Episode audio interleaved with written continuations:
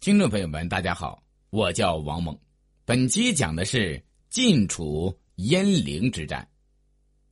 周简王十一年春天，楚国以汝阴之地为代价向郑国求和，郑国依附于楚国，却因此激怒了晋国。晋厉公决定兴师伐郑，由栾书统帅中军，士燮为副；由细羌率领上军，以荀偃为副。由韩缺率领下军，细致为新军辅佐。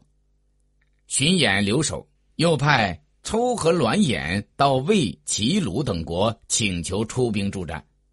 郑国人听说晋国出兵，就派使者向楚国告急。楚共王决定援救郑国，命子反统帅中军，子仲率领左军，子欣率领右军，几路大军联合出击。路过申地时，子反觐见告老退休在身的申叔，讨教这次出兵的利弊。申叔当时讲了关于德行、刑罚、和顺、道义、礼法、信用的道理，然后直截了当的指出：现在楚国对内不施惠于民，对外拒绝友好邻邦，亵渎盟约而说话不算数，违反时令，兴师动众。劳苦人民以满足自己的欲望，没有人会为之殊死拼命的。他告诫子反：“你要好自为之，我不能再见到您了。”六月，晋楚两军在鄢陵相遇，晋中军副帅士燮不想与楚军交战，新军辅佐细致不同意士燮的主张，认为韩元一战惠公不能整军而归。基地一仗，先轸不能回复复命；避地交兵，荀林父不能再与楚军周旋，这都是晋国的奇耻大辱。现在再躲避楚军，无异于耻上加耻。在晋军和战不决的时候，楚军迅速逼近晋军，并且摆开阵势，准备先发制人。晋军官吏很为此担忧，士燮之子。范闷献计，天平井灶腾出空地，就在营盘中摆开阵势，把队伍行列间的距离拉宽，以便作战。世燮认为范闷不懂事，拿起戈来驱逐他。中军统帅栾书认为楚军轻浮，只要固守营垒，严阵以待，楚军三天后就会退兵。那时。再趁机进攻，一定可以取胜。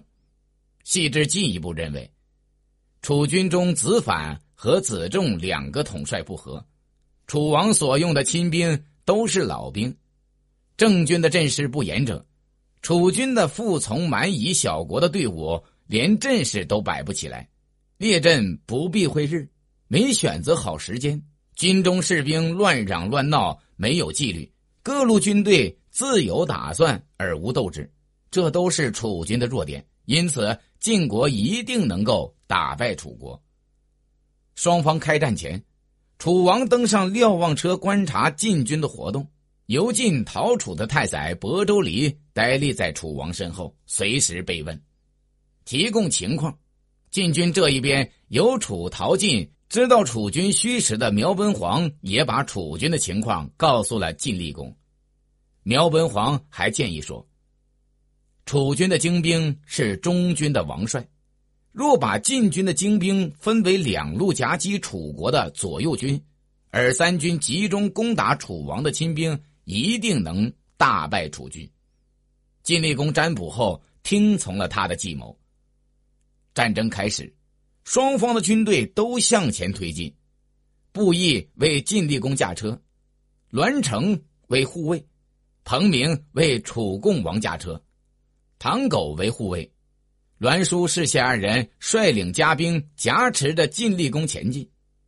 晋厉公所乘的车陷在泥沼中，栾书准备用自己的战车去载晋厉公，他的儿子栾成呵斥他走开，然后掀起厉公的车，把他拖出泥沼。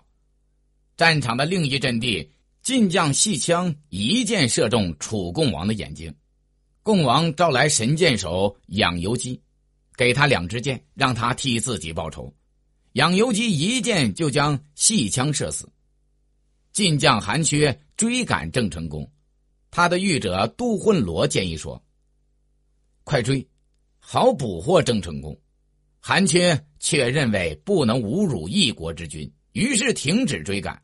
细致追了上来，他的护卫建议说：“派轻车赶到前方拦截郑成功，您自己追上去把郑成功擒拿下来。”细致却认为伤害国君要受到惩罚，也停止了追赶。晋军英勇奋战，把楚军逼到险要的地段。养由基连射晋军。箭无虚发，大力士舒山冉抓起晋国士兵投击晋军的战车，把晋军战车的车室都打断了。车室就是古代车厢前面用作扶手的横木。晋军这才不再追击，但俘虏了楚国的公子伐。栾成望见前面子重指挥作战的旌旗，向晋厉公请求道：“我与子重有旧交。”请您派人代我向子重敬酒。晋厉公答应了他的请求，派使者持阙奉酒到子重那边代为敬酒。子重说：“栾成在楚国时曾与我有过交往，现在送酒来，一定是因为这个缘故。”于是接过酒来，就一饮而尽了。送走使者后，又重新擂鼓作战。鄢陵之战从早晨一直打到星光出现，都还没结束。子反命令军力查看受伤的军士，补充士卒和兵车，并且修理铠甲武器，陈列战车马匹，命令将士们只听从主帅的命令。晋军也检查战车，补充士卒，秣马厉兵，号令饱餐一顿，再次祈祷，准备明日再战。同时还故意放走了楚国的俘虏。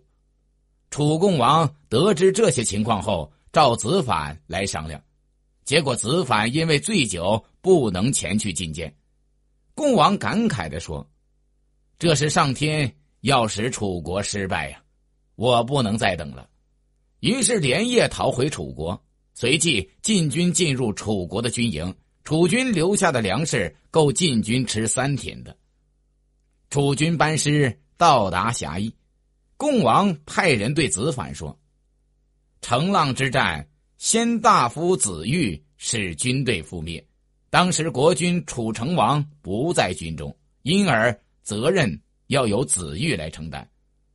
这次战败，您不要认为是您的过错，这是寡人的罪过。”子反叩头认罪，令尹子重平时与子反有矛盾。